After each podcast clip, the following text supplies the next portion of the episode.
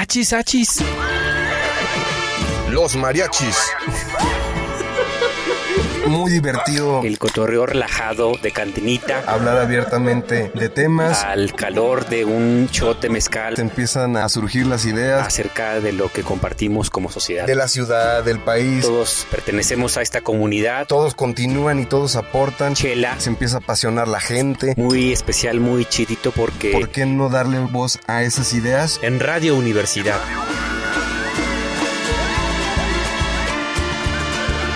Achis, achis. Los mariachis. Con Chuy Monsiváis. Con Poncho Méndez. 88.5. 91.9 FM en Matehuala.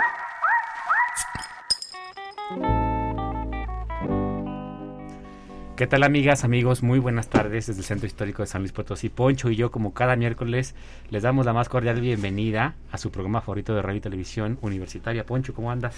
¿Qué tal, Chuy? Pues muy contento de aquí encontrarnos como un, un miércoles más. Así es. Y pues ya listos con mucha información hoy y con temas muy interesantes y también aprovecho para enviar un saludo a nuestros amigos de Facebook, nos ven Así este es. por medio de Facebook. Un saludote a Un todos. saludote al aire, que se llama así la, la comunidad en Facebook de radio y televisión Así para es. los programas. Pues un saludo a todos los que se animan a vernos. Así es, Poncho, y como siempre también aprovechamos para saludar a quienes nos escuchan en la zona altiplano de San Luis Potosí, en la frecuencia del 91.9 FM en Matehuala.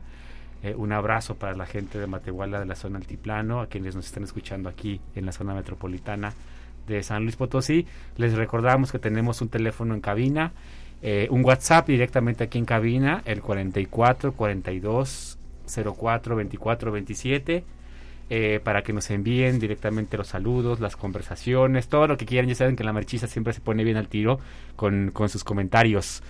Eh, tenemos una semana de lluvias, hay que manejar con precaución. Tome su paraguas. Tome su paraguas, siempre prevengan con anticipación eh, sus salidas de casa. Eh, aumentan en esta temporada lluvias los accidentes automovilísticos. Hay Sí. que estar tranquilos y que no seamos como el meme de, de este del cantante de Maná. No sé si es el cantante de Maná que se toma, se pone las manos en la cabeza y dice, empieza a llover en San Luis y necesito chocar, ¿no? Entonces, por favor, no seamos como Tranquilos todos. tranquilos como el meme este y pues nada mi poncho Aprovechamos para saludar a Raquel Charqueño, que ya está aquí con nosotros. Por ahí ya la escucharon. ya la escucharon ya escucharon su sonrisa estamos muy contentos es la segunda ocasión que viene a la mariachiza eh, este obviamente a compartir su expertise de su actividad profesional como abogada con una gran trayectoria en defensa de víctimas también vinculada con temas eh, justamente de los feminismos en México y San Luis Potosí entonces Raquel bienvenida a la mariachiza Muchas gracias, eh, Poncho, Chuy. Para mí siempre es un gusto estar por acá. Excelente. Me, me da mucho gusto. Pues bienvenida. ¿Qué te parece si vamos empezando con los tres shots de las noticias de la semana? adelante Pues como ven, nos aventamos el top 3 de noticias. Tres tragos.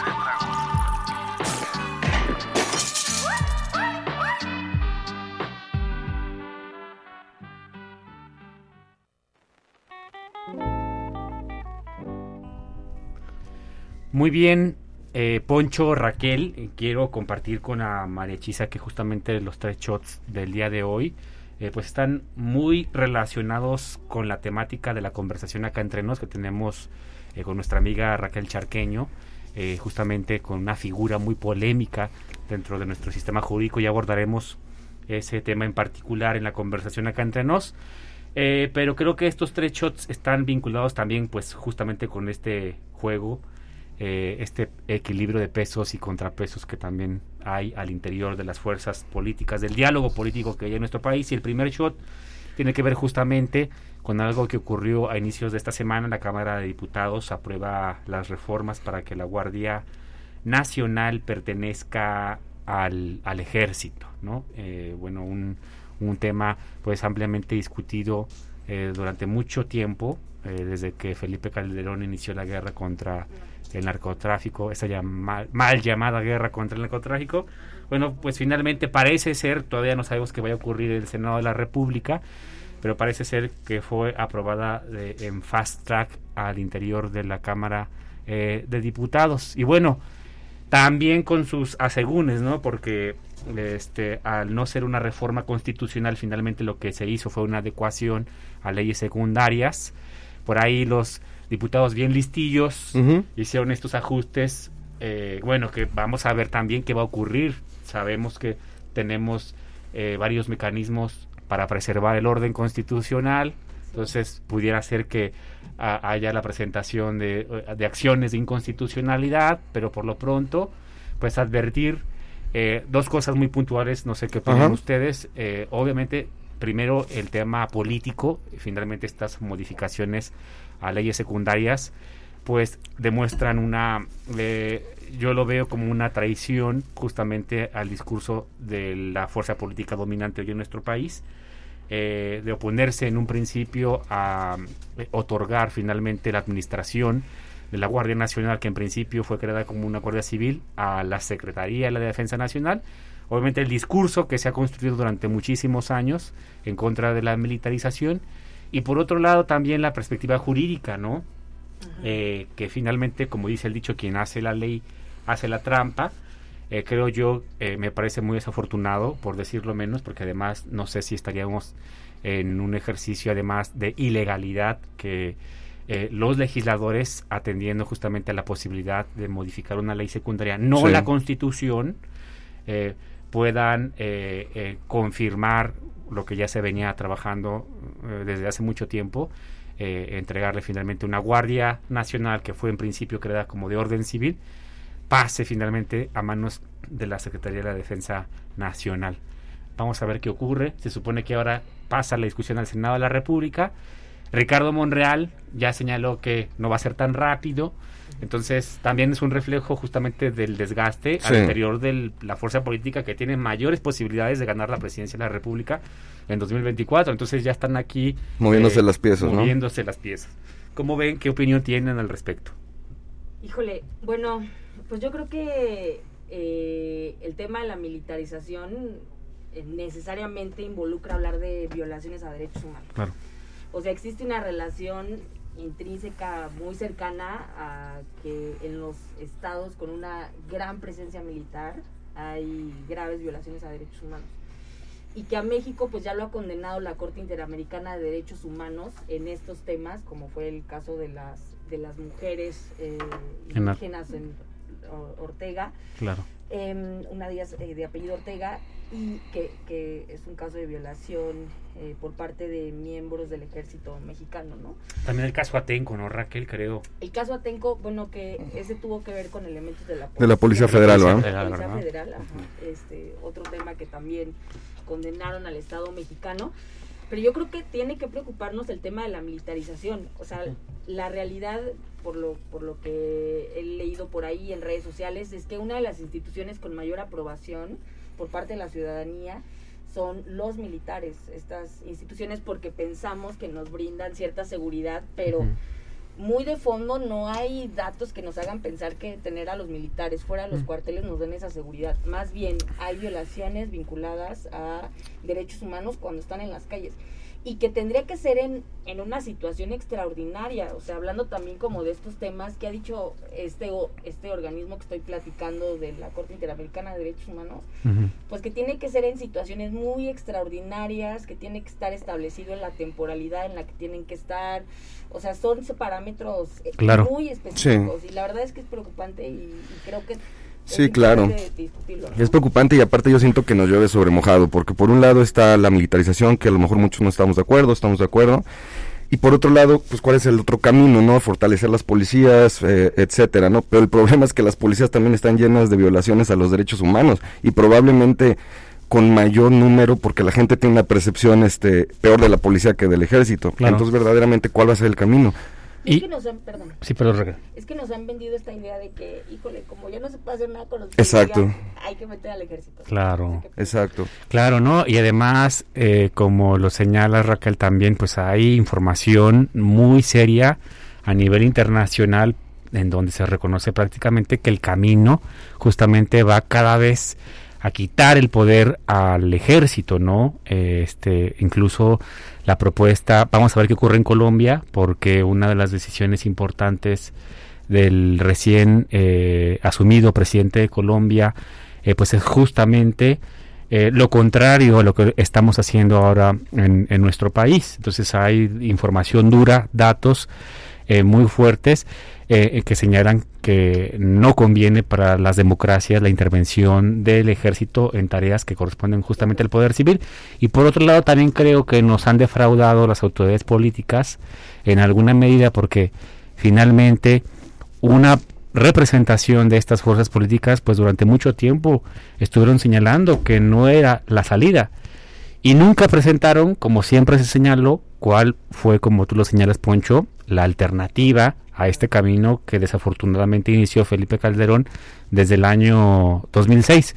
Entonces, creo que eh, pues eh, volvemos a iniciar una discusión que no nos está llevando a ningún lado por la falta también de compromiso de los que hoy tienen el debate público, ¿no? Claro, no, aparte de la volteadota, ¿no? Los que a lo mejor antes no apoyaban la militarización, ahorita la están apoyando. Y los que Claro. la apoyaban antes, ahora están de que no la hagan, ¿no? Claro. Entonces, está... Claro, donde te toque, ¿no? Exactamente. Claro, donde las Oigan, pues. ¿qué les parece si pasamos al segundo shot?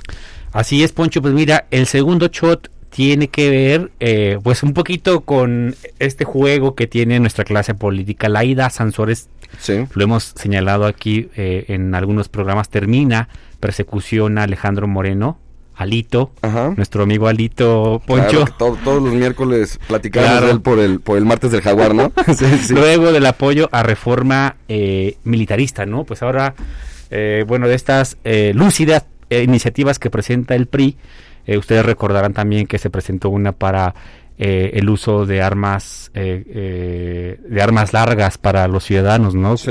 Que- que- para defenderse, ¿no? Finalmente, en este tema de la lucha contra el narcotráfico, pues ahora eh, el presidente del PRI eh, presenta una iniciativa y casualmente se da en el término de la persecución de la gobernadora de Campeche, en el que plantea la posibilidad de que el ejército continúe en las calles hasta el 2028, creo que es la propuesta.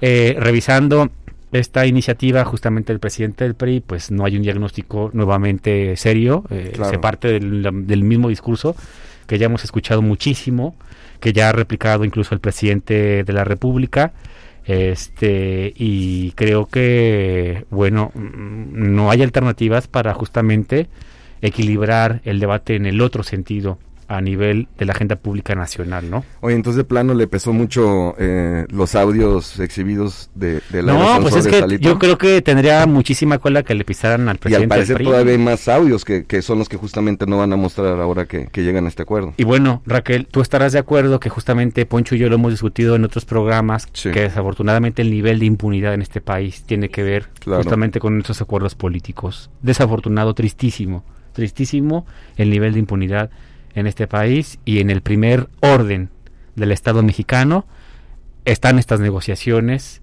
esta, esta alteración, esta burla al Estado de Derecho en nuestro país y por eso los delincuentes pueden hacer lo que les plazca, porque no van a ser detenidos y no van a ser sentenciados Sí, en México. Es un, tema, es un tema bien triste, ¿no? El, creo que de lo que discutes, más bien lo que tendríamos que estar preocupadas eh, y preocupados, que también es un tema del que ahorita vamos a, a Claro. platicar, el tema de, las fiscalías, ¿no? De, de las agencias, de los ministerios públicos, que creo que más bien esos son los temas Sí.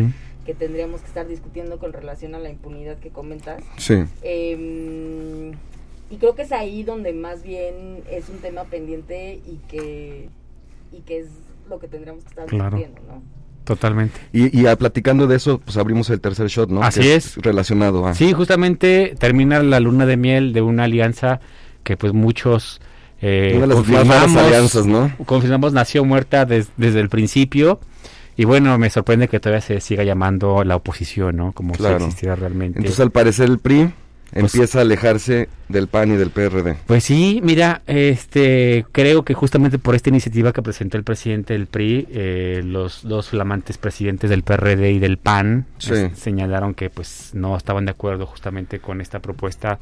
Ahora resulta que el PAN salió muy antimilitarista. Te digo, te digo, la, la hipotenusa, no marches. Resultó muy antimilitarista y eh, se enojó porque el presidente del PRI apoya eh, la iniciativa militarista del presidente López Obrador. Que cabe mencionar casualmente después de que le, le detiene la persecución esta Laida Sansores. ¿no? Exactamente, casualmente después de que ocurre esto y, y creo que ya está más que claro eh, cómo se están acomodando estas piezas para la elección presidencial de 2024. Entonces, ¿creen que ya el, el PRI este, vaya a pasar del lado de Morena para las próximas elecciones? a ¿O se va a mantener ahí como un aliado, Pues pero es que satélite? muchos estaban diciendo.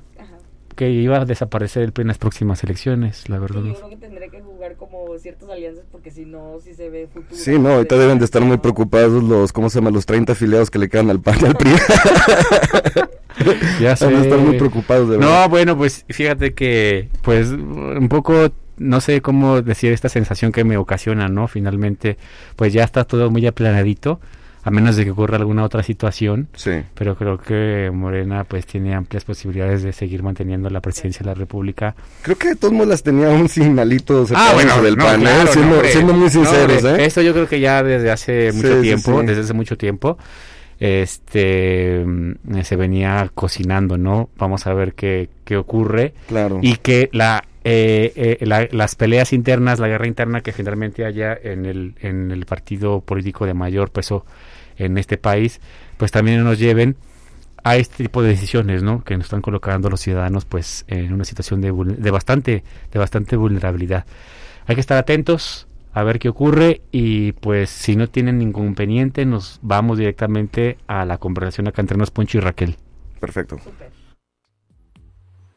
Pues es que el que sabe, sabe y el que no es jefe, mi poncho, la neta. Como los artesanos mexicanos no son solo artesanos, son unos grandes artistas, complejos artistas. es aquella capacidad extraordinaria que tenemos cada uno de nosotros. Aquí pura finísima persona.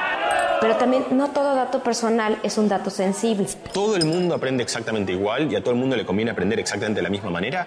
No. Pero ya llegó la variedad. Continuamos con un correazo que se llama El Circo. Acá entre nos. Márquele con pomelación.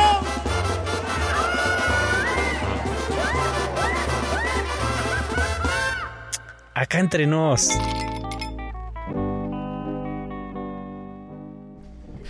Querida Marichisa, pues ya saben, tenemos a una gran invitada, una invitada de lujo, nuestra querida amiga Raquel Charqueño, abogada.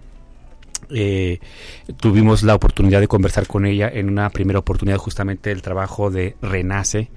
Eh, y hoy viene a compartir con nosotros una discusión que hoy está en la agenda pública que tiene que ver con una figura incorporada en el sistema jurídico de nuestro país que es la prisión preventiva oficiosa. Seguramente ustedes habrán escuchado el tema. Algo, la semana ha estado bombardeada de, de este tema, bueno, todas estas semanas ha estado bombardeado y, y a lo mejor pues seguimos hechos bolas muchos, entonces qué mejor que, que aquí Raquel Charqueño para que nos ilumine un poco para los que no acabamos de entender bien este tema. Raquel, ¿qué es lo primero que tenemos que entender sobre este tema de esta semana? Sobre todo para quienes no son abogados y abogadas, ¿no, Poncho? Sí, me gustaría comentarlo incluso desde esa perspectiva, desde un lenguaje eh, sencillo, Claro. accesible para todas las personas no abogaditas, ¿no? ¿Qué es la prisión preventiva eh, oficiosa o automática? Em, pues la prisión preventiva oficiosa se encuentra en nuestra Constitución y en el Código Nacional de Procedimientos Penales. Es una medida cautelar que al inicio de un proceso penal Sí. eh, eh, a, a los imputados pues se les se les da ciertas medidas eh, respecto a la clasificación del delito que se le dé. Lo preocupante y que ha sido parte del debate en este caso de la prisión preventiva oficiosa es que, como lo comenté, es en automático y por el simple hecho de entrar en uno de los catálogos que establece la Constitución o el Código, automáticamente el juez te otorga esa medida cautelar que es que te quedes en prisión antes de que pues se sepa si eres culpable o no. Claro. ¿no? Entonces, eh, esta misma eh, medida, pues es sí violatoria del principio de presunción de inocencia, Claro. que es parte de la discusión. Pensemos que si eh, nos detienen por homicidio, ¿no? Que hay que pensar que a todas y todos nos puede pasar, ¿no? En Claro. este país tan complejo. Oye, Raquel, Sí, sí, y- y- y, definitivamente. peor, imagínate, tú hablas de homicidio, pero hay gente que está en la cárcel porque se robó un litro de leche. Claro. Y, y, ese tipo de, de, de situaciones, pues son las que ameritan esta, esta prisión preventiva. Eh, Y entonces, sin una justificación del Ministerio Público, claro que, no, que le quitan esa carga al, a, las, eh, a las fiscalías de decir por qué tendría que estar una persona en prisión preventiva, es decir, en la cárcel, mientras se sabe si cometió o no el delito, pues es más bien como en automático los jueces de control la otorgan. Claro. Inclusive, eh, pues hace hace un tiempo, no sé si recuerden el debate que hubo con el con los guachicoleros, ¿no? Claro. Que la solución fue que se legislara que se encontrara dentro de este catálogo que les digo de de, de la de que ameritaban la prisión preventiva, Sí. o sea, este tipo de casos, ¿no? Entonces, em, hay que pensar que, que, que, que esto es como el debate principal. Se debe de, por el simple hecho de decir que cometimos un delito de los que están catalogados, ameritar que debemos estar en prisión y preguntarnos quiénes están en prisión. Claro. Entonces, lo que actualmente está en debate y que por ahí hemos estado escuchando en la televisión, en la radio, en las redes sociales, es que actualmente la Corte, em, la Suprema Corte de Justicia de la Nación, está en el debate de eh, si invalida estos, estos, estos artículos, es decir, que no se apliquen Claro. em, pues en el sentido de decir que van en contra de los tratados internacionales en materia de derechos humanos, del principio de presunción de inocencia, que quiere decir que todas las personas somos inocentes hasta que se nos demuestre lo contrario. Y justamente, Raquel, con esto que estás eh, reflexionando y aportando muy atinadamente, yo quisiera que compartieras con la María Hechiza este debate puntual que hoy está al interior de la Corte en nuestro país y que tiene que ver finalmente con la responsabilidad internacional que México tiene con los tratados eh, en derechos humanos que ha firmado y ratificado, ¿no? ¿Cuál es la importancia finalmente de la firma y ratificación de estos documentos internacionales, documentos jurídicos que vinculan al Estado mexicano en una responsabilidad, ¿no? Que es una parte del debate que está al interior de la Corte. Sí, el debate como, como comentas, Chuy, pues es de si nuestra constitución dice que tenemos que eh, seguir, respetar esos tratados internacionales de los cuales México forma parte, ¿por qué estamos diciendo que tiene que irse a prisión Claro. las personas si ni siquiera les estás diciendo si cometieron un delito o no? Entonces está esa contrariedad y ahí está el debate que algunas de los ministros y ministras han estado debatiendo estos días, que van a retomar la discusión el día jueves, el día de mañana, para pues justamente seguir debatiendo si la constitución dice que tenemos que respetar los tratados internacionales y esos tratados internacionales nos dicen que ahí tenemos que respetar el principio de presunción de inocencia, entonces ¿por qué la misma constitución nos está diciendo que tenemos que tomar ciertos delitos y de manera automática, ah, pues ya te, ya te detuvieron por tal delito, el Ministerio Público dice que hay ciertos elementos de prueba para hacer presumir Claro. Sí. que lo cometiste, entonces a partir de eso en automático em, te la dan.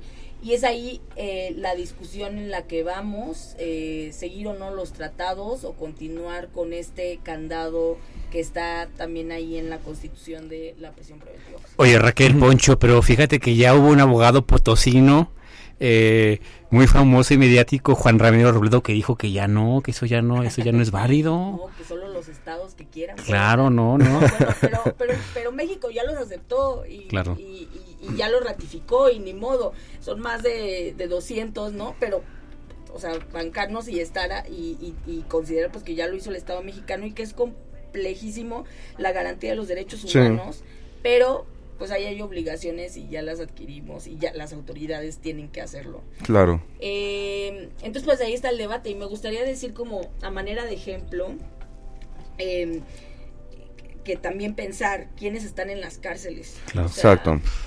Híjole, o sea, ese es un tema que tenemos que pensar, reflexionar.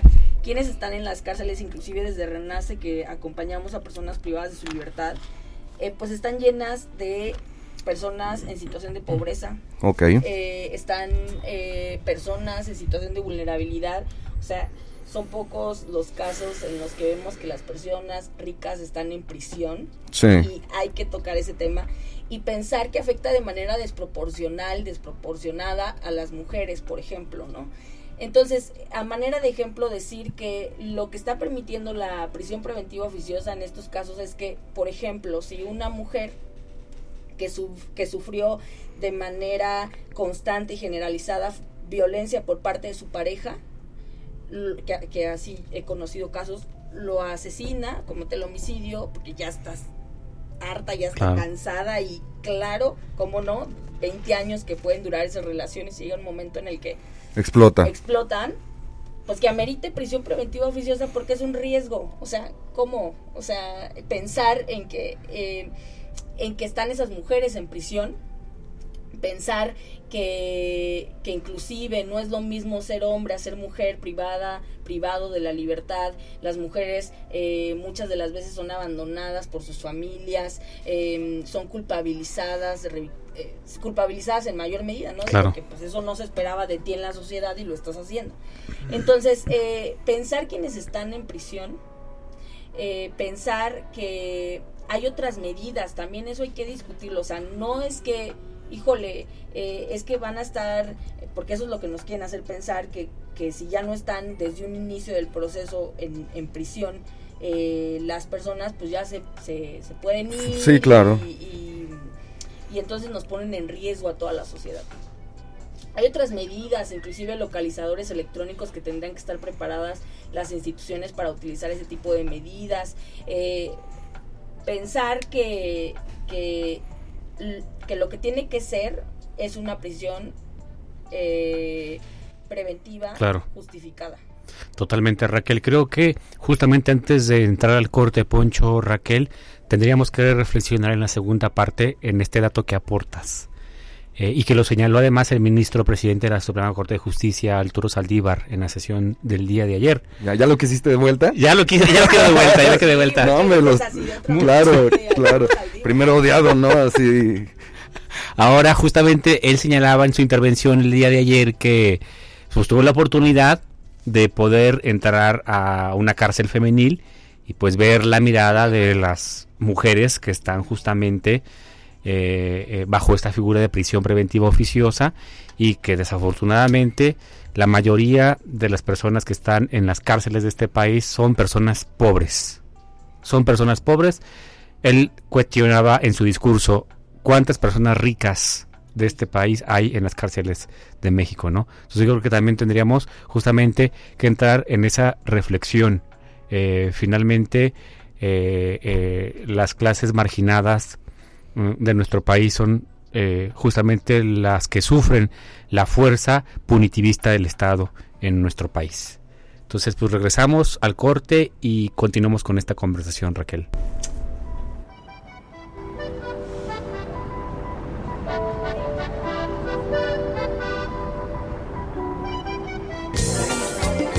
Oye, Michuy, aguántame, no que voy al baño. Mi Poncho, los mariachis no van solos. Regresamos. Oye, carnal, ¿qué te estaba diciendo? Pues que ya regresamos. Pues es que el que sabe, sabe y el que no es jefe, mi Poncho. La neta. Como los artesanos mexicanos no son solo artesanos, son unos grandes artistas, complejos artistas. Es aquella capacidad extraordinaria que tenemos cada uno de nosotros. Aquí pura finísima persona. Pero también no todo dato personal es un dato sensible. ¿Todo el mundo aprende exactamente igual y a todo el mundo le conviene aprender exactamente de la misma manera? No. Pero ya llegó la variedad. Continuamos con un correazo que se llama El Circo. Acá entre nos. Márquele con pomelación.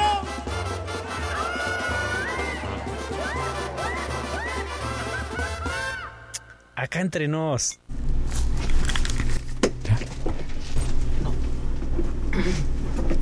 Muy bien amigos, estamos de regreso aquí con nuestra invitada, la abogada Raquel Charqueño, justamente hablando del perfil de personas que están justamente bajo esta figura en las cárceles de nuestro país. Raquel, tú ya has hecho una intervención inicial y desafortunado, ¿no?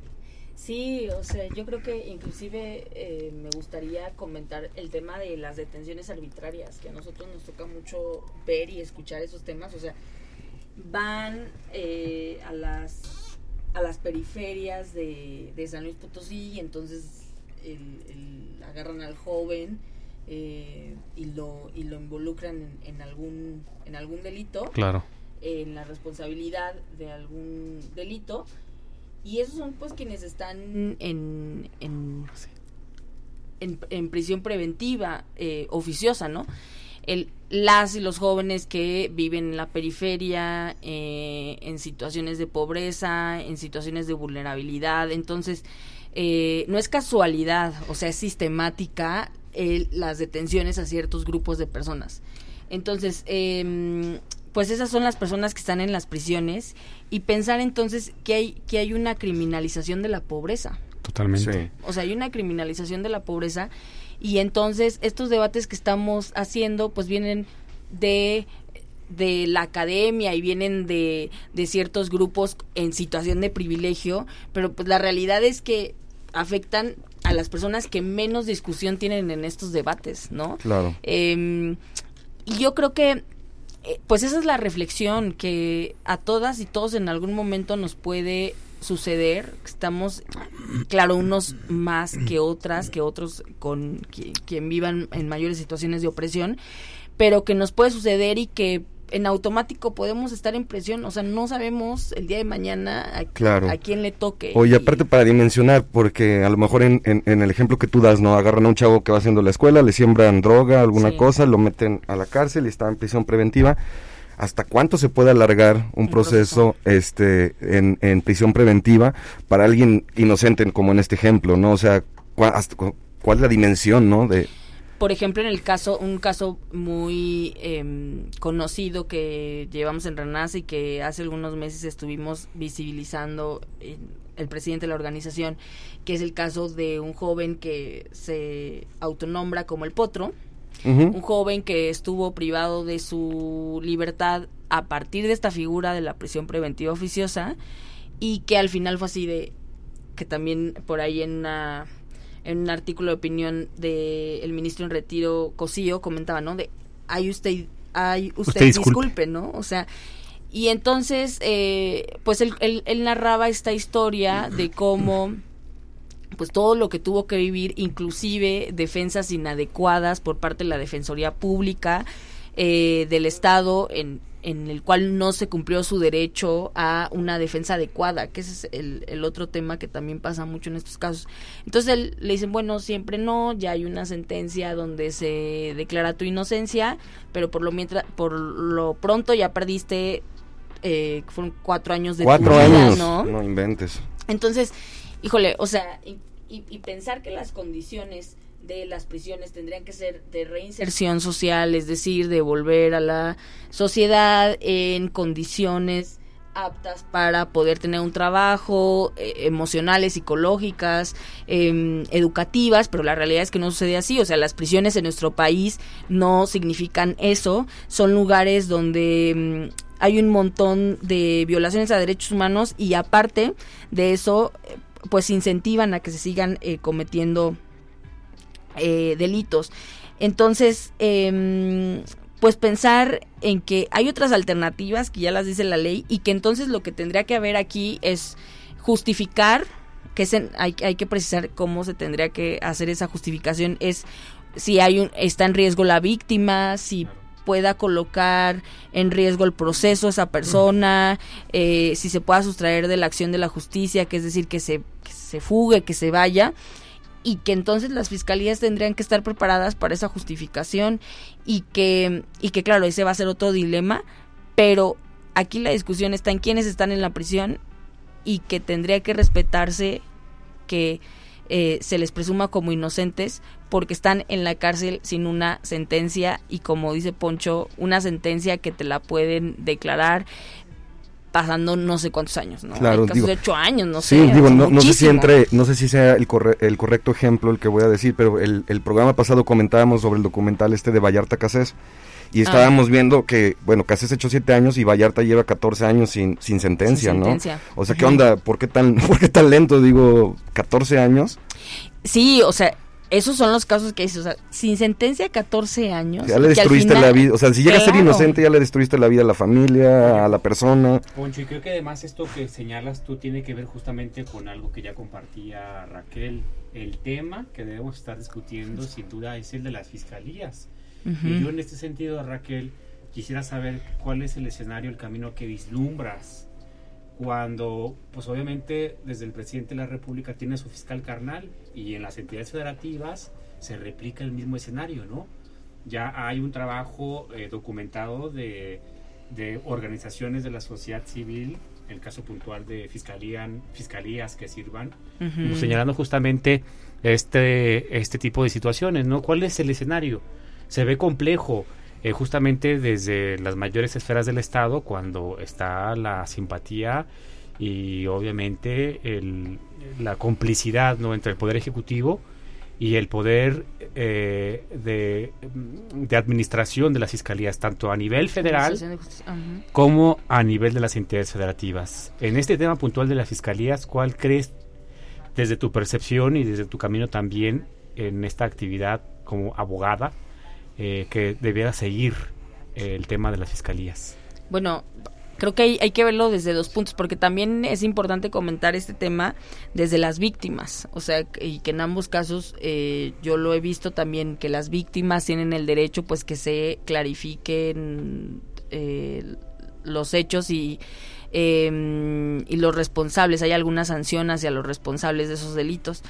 Em, pero, pero en estos casos, por una parte, tendrían que estar preparadas las fiscalías para estos casos de decir que efectivamente las personas que tengan que estar con esta medida cautelar em, deban de estarlo porque es necesario y porque no hay otra medida para que para que pueda resguardarse esa integridad de las víctimas, que no se fuguen y que no ponga en riesgo la investigación. O sea, hay que ver en ese catálogo si no hay otra. Y ya si de plano no hay otra, es ahí donde em, tendría que, col- que colocarse esa, esa medida cautelar, estar preparados para esa justificación.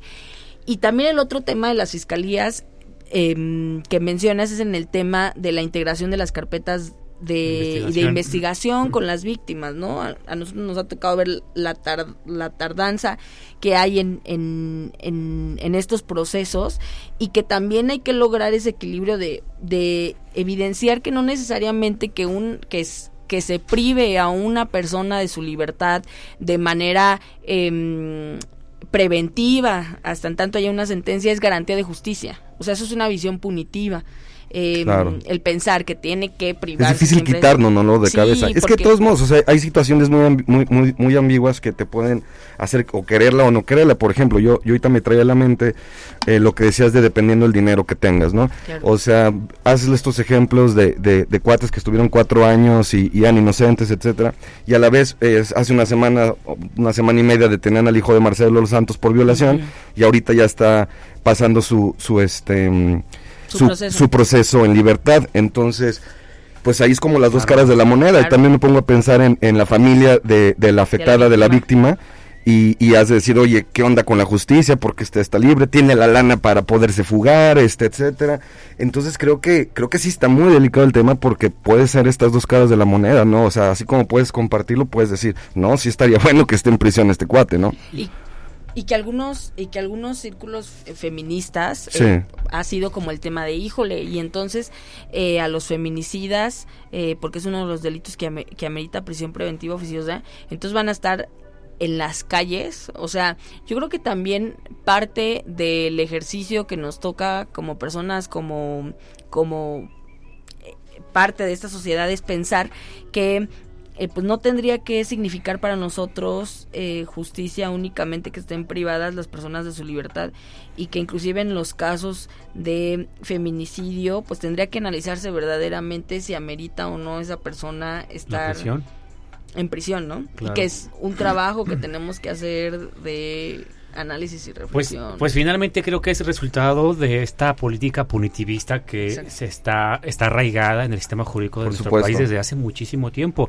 Y justo con lo que señalabas, Poncho, a mí me retumbaron muchísimas las palabras del documental eh, Casés Vallarta. Ajá. Eh, uno, la conversación que tienen dos personajes de este documental, pues en esa conversación uno le dice a la otra persona, no te preocupes porque Somos hombres, blan- somos hombres somos, blancos. Somos hombres blancos y las cárceles para este país no son para hombres blancos. ¿no? Claro. O sea, que refleja la gravedad, lo tristísimo, lo doloroso que es la impartición de justicia en este país. Yo quisiera preguntarles, ¿quiénes defienden a los ciudadanos, Raquel, eh, Poncho? En 2008, Felipe Calderón y su partido incorporan esta figura en el sistema jurídico de nuestro país. Y luego, en 2019, el presidente y su partido amplían Catálogo. El catálogo. el catálogo de delitos bajo esta figura, que además fue ampliamente criticada este, en su momento y ahora pues a- ampliamente aplaudida, ¿no? Por quien está en el poder. Finalmente, ¿quiénes defienden a los ciudadanos? ¿Quiénes defienden los derechos humanos en este país, no? Es tristísimo saber que ninguna fuerza política en este país representa esta lucha eh, genuina de la sociedad civil, de mujeres que incluso han vivido en carne propia, de personas que han vivido el terror de la impunidad, ¿no? Claro. ¿En qué momento estamos? El ¿por qué país? nacen las autodefensas y todos estos grupos, no? Claro. Justamente. Sí, no, pues ese es- hartazgo y ese, ¿sabes qué? Pues yo me armo con la banda y compro armas y la, todo el relajo. El hartazgo. El hartazgo, exactamente. Pues, ¿qué otra?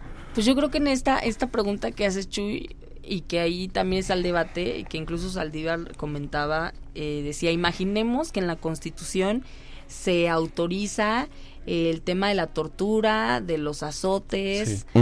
Eh, que también por ahí está art- y a la par está el artículo de que dice tenemos que este, seguir los tratados Claro. internacionales, ¿no? Y entonces dice, ¿cómo, ¿cómo nos vamos a pronunciar si entonces ya se van a permitir como sanciones los palazos, ¿no? Claro. La tortura.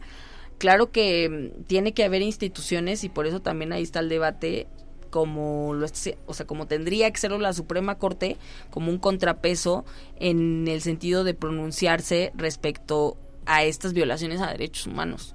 Eh, y creo que también ahí está la discusión y era lo que reiteraba Saldívar, o sea, entonces quién, entonces cómo, entonces cuándo respecto a las instituciones, Eh, que porque también el, el, el presidente de la República por ahí pues sí ha insistido en que la Corte no tendría que estarse metiendo en lo que establece la Constitución, porque entonces si no está excediendo sus facultades, este mm, y por ahí también se ha hablado de una figura del gobierno de los jueces, ¿no? O sea, que Claro. al final sean, sean los jueces quienes estén tomando decisiones que, que en sí mismas tendrían que ser del poder legislativo. Pero bueno, lo que sí ya tendría que hacer la Corte es proteger esos derechos humanos, o sea, ese es un mandato, o sea, Claro. tienen que proteger derechos humanos y en cuanto a velar porque se cumpla la Constitución.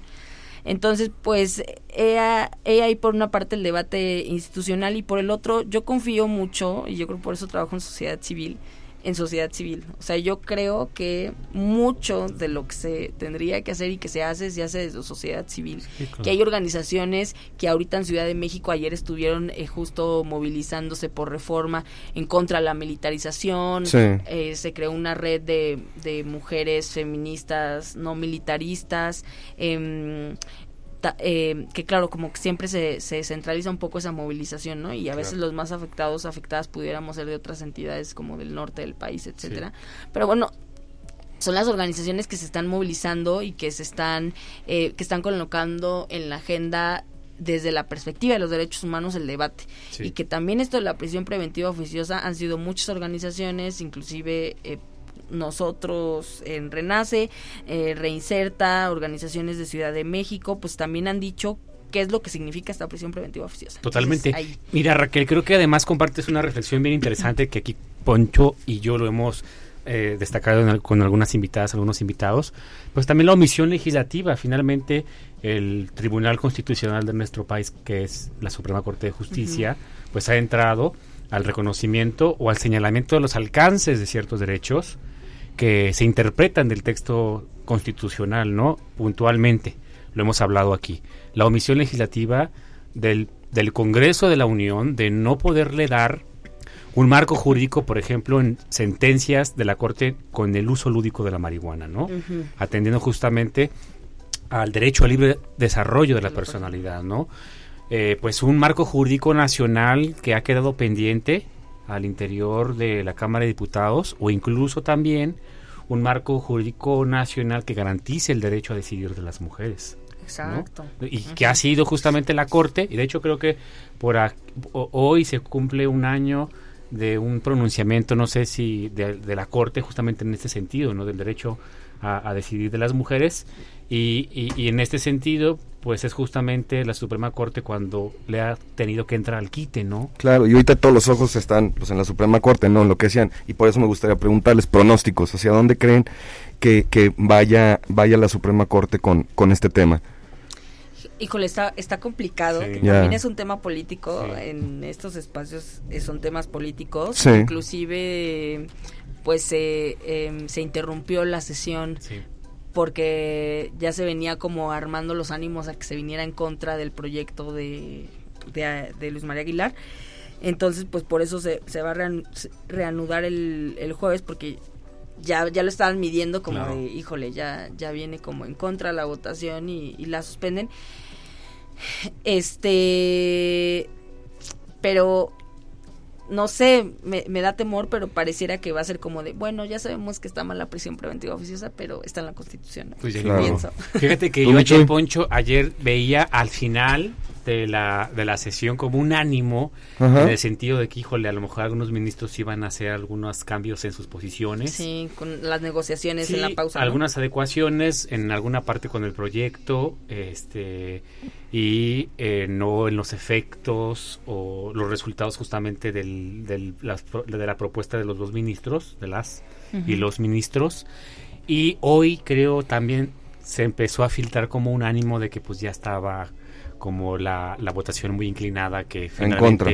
sí en contra del proyecto y pues así un poquito no como Ya. iban a- a- era como un, un partido de fútbol no empezaba el ministro a señalar Sí. no Eh, no pues como que la reflexión va muy inclinada a estar a, a- a favor del proyecto de eliminar la, la figura pero después ya el, el ministro ya cerraba la, la intervención y pues resulta que, que siempre Que no siempre no. yo no sé la verdad yo creo que mm, va a ser como en este escenario este yo no sé qué vaya a ocurrir también con la responsabilidad internacional eh, a partir caso. del caso justamente en la corte interamericana este y pues va a ser interesante Creo que hace mucho que no veía a mis compañeros y amigos abogados tan emocionados por estar enfrente de la televisión.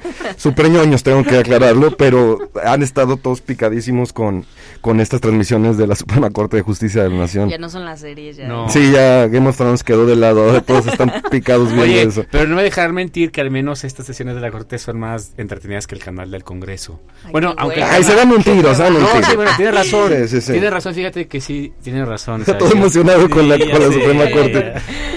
Sí, como que yo en ratitos, ¿eh? Mira, O sea, al menos en los del Congreso se agarran aguamazos y se gritan y cosas, está más entretenido. acá- acá como- Oye, no, pero en, la- en los min- eh, con las sesiones de la corte vemos al ministro Arturo Saldívar tomándose unas vitaminas, ¿no? Que la gente Ya, ya, ya. Y los memes así de quiero la coquita de, de Saldívar. ¿no? Y la Inés también, que súper este, buena onda. Y ya había Ya. por ahí un vaso de agua como con la calcerse. Yo no sé si el pozole de la noche anterior estuvo bueno.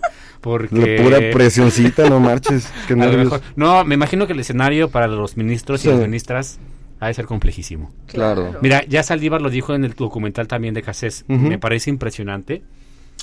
Este nivel de acoso también. Al Poder Judicial. Sí, al Poder Judicial, ¿no? Claro. Este. eh, yo jamás, bueno, él incluso lo señala cuando lo cuando lo, lo comparte en el documental que a un ministro en activo ese nivel de acoso pues es como preocupante, ¿no? ¿Qué le ocurrirá a un ciudadano de a pie? Claro. Y, ento- y también pensar que ese tipo de acoso da pauta que todo lo que venga del presidente, del ejecutivo, tendría que hacerse sin cuestionamiento alguno. ¿no? Entonces, sí es importante pues que haya pluralidad de ideas, que haya diversidad de propuestas y, y pensar pues que así es el juego político, Político. y Exacto. que, y que pues estamos en un momento muy importante de discusión porque pues ta- también estamos hablando de miles de personas que eh, se encuentran privadas de la libertad y que pues, diariamente están privadas de su libertad y se les encarcela. Yo, por ejemplo, eh, les hago una pregunta. Eh, en caso de que desaparezca esta figura, ¿qué pasa con toda esa gente que está ahorita eh, bajo esa figura? ¿Va a salir libre eh, o es un procedimiento un poco más complejo? ¿Qué va a pasar con toda esa gente? Es- y eso también era lo que discutían, o sea, no significa, porque también eh, por ahí eh, personas del Ejecutivo, no recuerdo el nombre, eh, hab- habían estado comentando de, no, híjole, es que piensen que van a salir todas las personas que están en prisión y entonces los delincuentes a la calle. La realidad es que también se tendría que seguir la misma lógica de ver quiénes sí no está justificada la prisión preventiva. Ya. O sea, a ver, este, pues esta persona, lo que les contaba del caso de la Sí, mujer, sí. que por una cuestión, que claro, analizándolos desde la perspectiva de género, que está harta de su esposo que llegaba borracho y la golpeaba.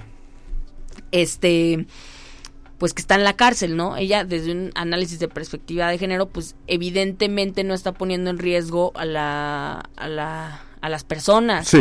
y tendría que ver si puede justificar el Ministerio Público que ella siga privada de su libertad en ese caso, diciendo, ah, bueno, se puede sustraer la señora a la justicia, pone en riesgo, eh, bueno, en este caso ya, ya no está, a las víctimas indirectas, ¿no? Claro. Este, eh, o al proceso, pues ahí entonces ya justificada sería la chamba de las fiscalías, pero no significa que en automático van a salir las personas, entonces Claro. ahí... Pero cuidado, volvemos a lo mismo, entonces me va a depender de las autoridades judiciales, etcétera, que hagan bien su chamba, ¿no? Exacto. Y volvemos Como- otra como- vez al círculo vicioso, ¿no? Pero como todo, ¿no? Es que sí tiene que ser. Sí, sí, sí, claro. Totalmente. Oigan, pues la verdad, eh, este, yo estoy muy contento de que podamos tener esta conversación sobre un tema que se ha discutido esta semana ampliamente Claro. por la sociedad civil. Mañana va a estar bueno el debate en la corte. No se lo pierdan. No se lo pierdan, pero y lleven sus palomitas, sus Claro. chicharrones, porque Sus el último chicharrones. minuto también tiene 90, se- ah no, ¿cuántos tiene?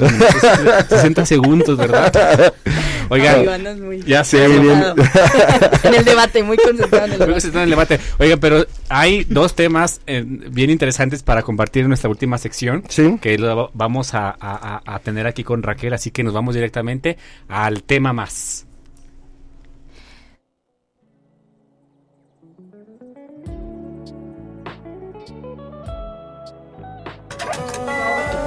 Entonces, ¿qué, Michuy? ¿Nos echamos la última? Pues no le echamos ni poncho, si hasta la pregunta ofende.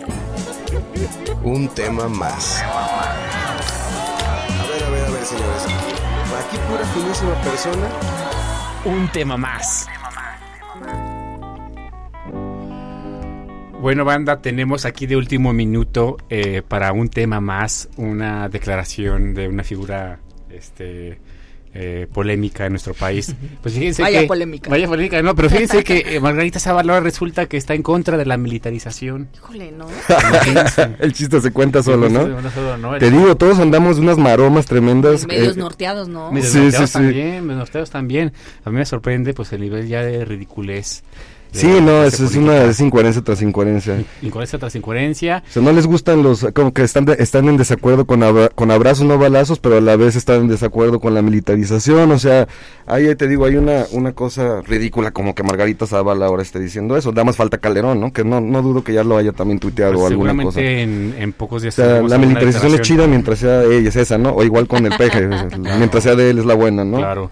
Y la otra noticia también que entra en un tema más es, eh, pues, eh, los memes eh, muy divertidos con la nueva secretaria de Educación que no supo responder justamente, pues, el modelo eh, que ha señalado este gobierno de la República, ¿no? La nueva escuela eh, educativa, ¿no? Se le preguntó justamente cómo podía aprender un estudiante de segundo año y de primaria las matemáticas, ¿no? Y la secretaria simplemente dijo, no puedo responder la pregunta, ¿no?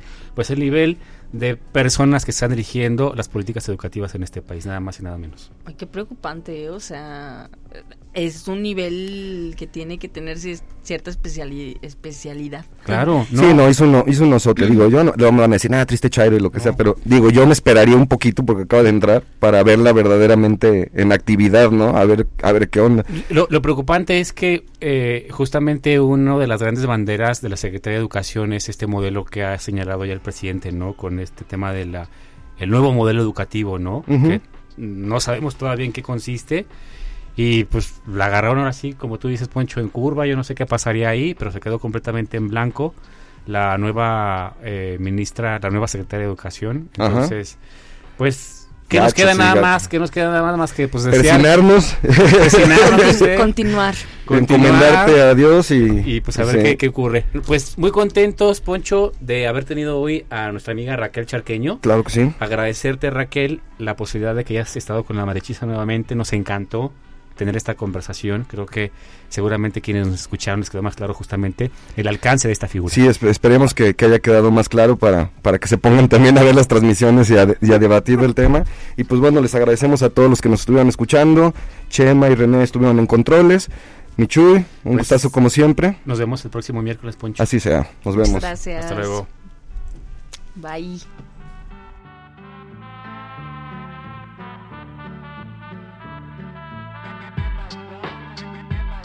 Achis, achis. Los mariachis. Muy divertido. El cotorreo relajado de cantinita. Hablar abiertamente de temas. Al calor de un shot de mezcal. Te empiezan a surgir las ideas. Acerca de lo que compartimos como sociedad. De la ciudad, del país. Todos pertenecemos a esta comunidad. Todos continúan y todos aportan. Chela. Se empieza a apasionar la gente. Muy especial, muy chidito porque... ¿Por qué no darle voz a esas ideas? En Radio Universidad.